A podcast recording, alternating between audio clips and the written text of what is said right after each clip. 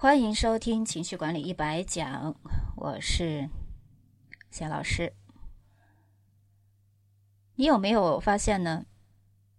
你有了目标，也做出了承诺，但是在实现的过程当中，也就是说，我们在遵守承诺方面会力不从心，往往是进行了一半儿，或者是刚开始，然后就放弃了呢。所以今天要带大家一起学习的是如何来实现目标啊，遵守承诺。同样的，我们是以低分和高分，也就是低手和高手，大家先对自己做一个自我评估，看看哪些行为、哪些表现让你呢难以实现目标。我们要怎么样去做才能够遵守承诺，成为实现目标的高手呢？那今天。这一节呢也非常的重要啊。首先，我们依然来看处于低分区的啊这些思想的巨人、行动的矮子们都有哪一些表现？不愿意努力或放弃某些不重要的东西，允许自己轻易分心，采用最偷懒的方式，做的也最少，缺席会议或旷课，拖延，出勤率低，找理由回避目标。自我损害以逃脱事物，拿生活经历做借口，容易厌烦，不想投入时间和努力，会感到不幸运，觉得自己运气不好，发现完成目标的工作令人压抑。有没有发现呢？啊，在这几项描述里面有那么两三条是和设定目标的时候是重复的，也就是说，在你做出承诺的时候就存在的现象。就比如说。嗯，找理由回避目标，还有呢，拿一些生活经历做借口，所以这个重复的地方呢，就是显示的说这是比较常容易犯的一些阻碍啊，出现的一些阻碍。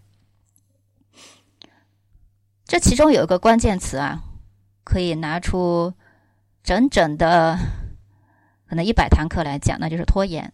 啊，接下来我们会重点来讲一下，拖延确实是在实现目标当中啊一个拦路虎，一个大山，一个跨不去的深渊。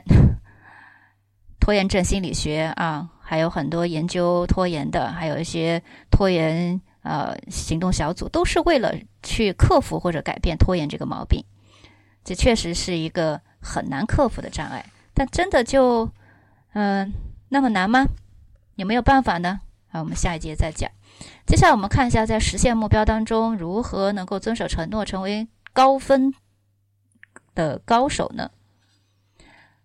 首先，将事情分解为可管理的模块，做好工作准备，需要时会长时间的努力工作，保持专注、勤奋，及时交付任务，坚强统筹优化活动和努力。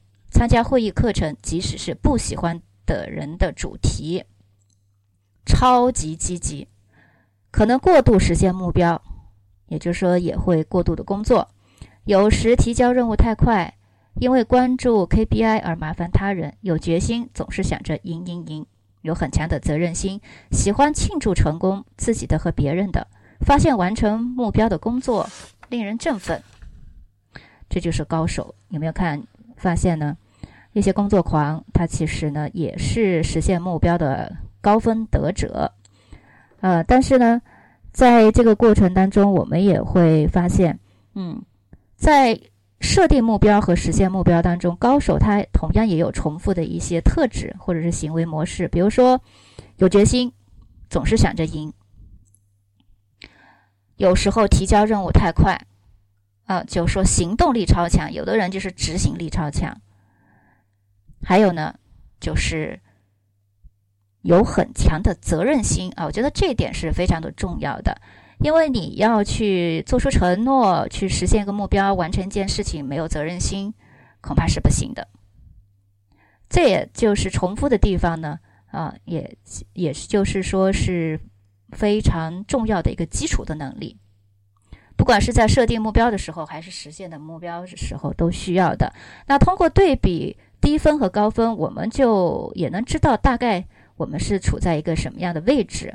是在低分区、高分区，还是中不溜？还是说你已经超越了啊？如果超越了，就没有必要来听我们这一节了。那你就是一个高手中的高手。